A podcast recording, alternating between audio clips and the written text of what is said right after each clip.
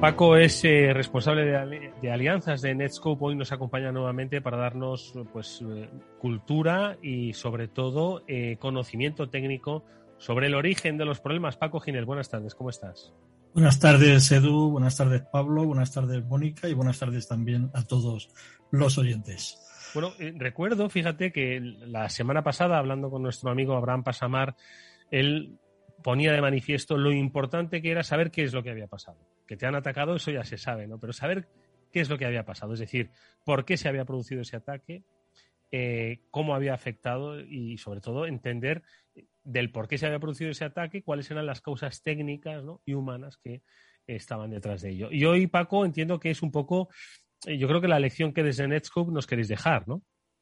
Pues sí, precisamente cuando comentabais antes de la importancia del ciberespacio, ¿no? Y que como cada vez estábamos más insertos, todos particulares, compañías en el ciberespacio, porque cada vez hacemos más uso de esas aplicaciones que están en la nube, que no residen eh, localmente eh, en, nuestro portátil o en nuestro servidor, ¿no? De hecho, la adopción de aplicaciones en la nube aumentó un 22% solo durante los primeros seis meses de 2021. Y realmente para mantener en muchos casos la seguridad de estas aplicaciones, pues no basta simplemente con, coger la configuración básica que la aplicación aporta. Porque muchas veces vulnerabilidades, eh, errores de configuración o mala gestión de errores de usuario pueden causar problemas muy serios, ¿no? Imaginaros que cuando un equipo de seguridad de una empresa tiene que hacer esto para cada una de las aplicaciones SaaS con las que están trabajando, pues en el mejor de los casos se van a pasar todo el día haciendo comprobaciones manuales, corrigiendo parámetros de configuración tras parámetros de configuración y vuelta a empezar si hay una actualización de software, nuevas aplicaciones, usuarios, etcétera. Pero es que en el peor de los casos y a menudo sucede, desconocen a qué se exponen y operan en un estado de riesgo sin ser, sin, ser plenamente conscientes de ello. Y, es que este es el problema, porque a menudo estas configuraciones erróneas eh, eh, eh, y especialmente en aplicaciones SaaS sigue siendo una de las principales razones de los, de los ataques y representa aproximadamente un 52% de los, de, los, de los incidentes. ¿no? Eh, son casos en los que acciones no intencionadas comprometen directamente un atributo de, de seguridad de un activo de información. ¿no?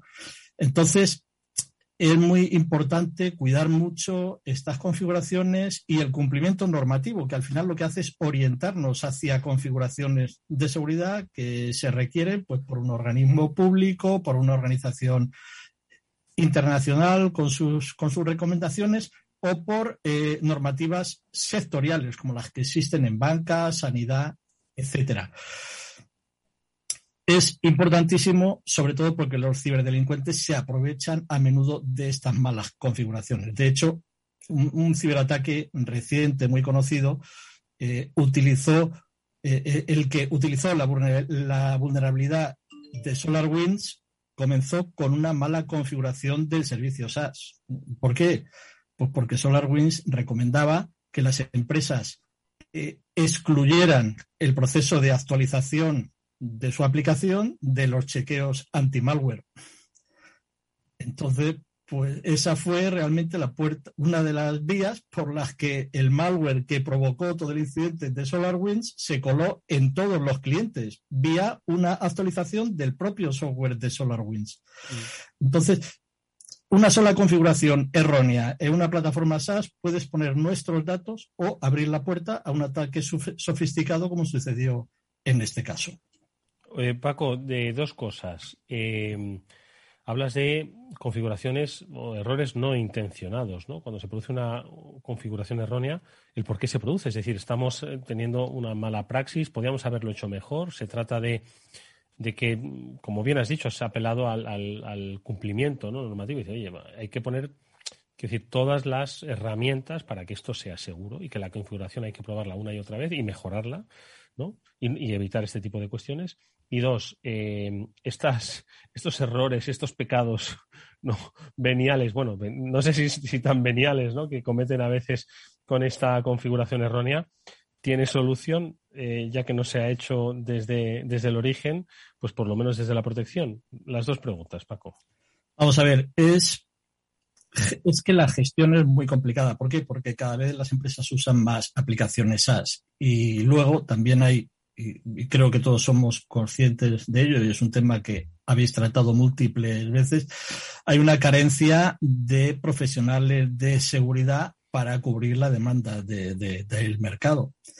Entonces, mm, mm, mm, yo creo que la vía es utilizar herramientas que automaticen estos procesos lo más posible. De hecho, Garner ha definido una categoría que llama SSPM, SaaS Security Posture Management, y que aplica a aquellas soluciones que evalúan continuamente el riesgo y gestionan el estado de seguridad de todas las aplicaciones SaaS que usas.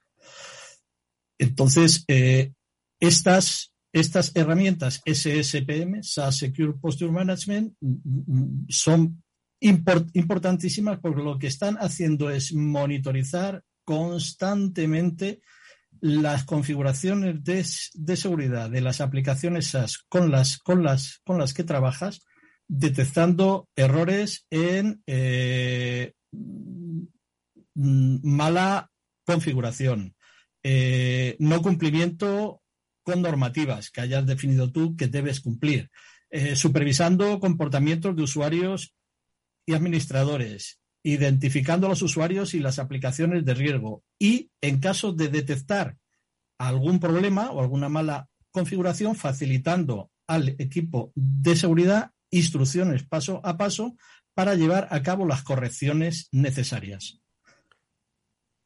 Y esto en Netscope les ayudáis, entiendo, a ello, ¿no? Pues efectivamente, de hecho es una de las incorporaciones recientes que hemos hecho a nuestra plataforma de, servicios. En Netscope, y hemos hablado ya en otra, en otra píldora de ello, teníamos una solución de Cloud Security Posture Management que nos ayudaba a gestionar estas configuraciones de seguridad en entornos cloud para la gestión de nuestros buckets en Amazon Web Services o el entorno que tuviéramos en Azure o en otra nube pública. Ahora hemos incorporado esta nueva, esta nueva funcionalidad, este nuevo servicio de SaaS Security Posture Management que hace un proceso similar, pero sobre las aplicaciones SaaS que nuestra compañía utilice. Por ejemplo, Office 365, G Suite, GitHub, Salesforce, etcétera. Bueno, pues eh, no es porque lo haya dicho Garner y haya apuntado, es simplemente porque en Netscope han entendido que parte de los problemas vienen por esa mala configuración y como ha apuntado Paco Ginel, nuestro experto hoy de Netscope, cada vez son más las empresas que utilizan esas aplicaciones en la nube permanentemente, dando escalabilidad a sus negocios y que tienen que cuidarlo. Bueno, pues si se cuida todo de un vistazo, ese gran rebaño de aplicaciones, eh, aportando la misma seguridad para todas, es algo que hemos ganado. Esa ha sido nuestra lección de hoy. Paco Ginel, responsable de alianzas de Netscope. Paco, como siempre, un placer. Gracias por esta píldora, Sasi. Hasta muy pronto. Muchísimas gracias a vosotros. Buenas tardes.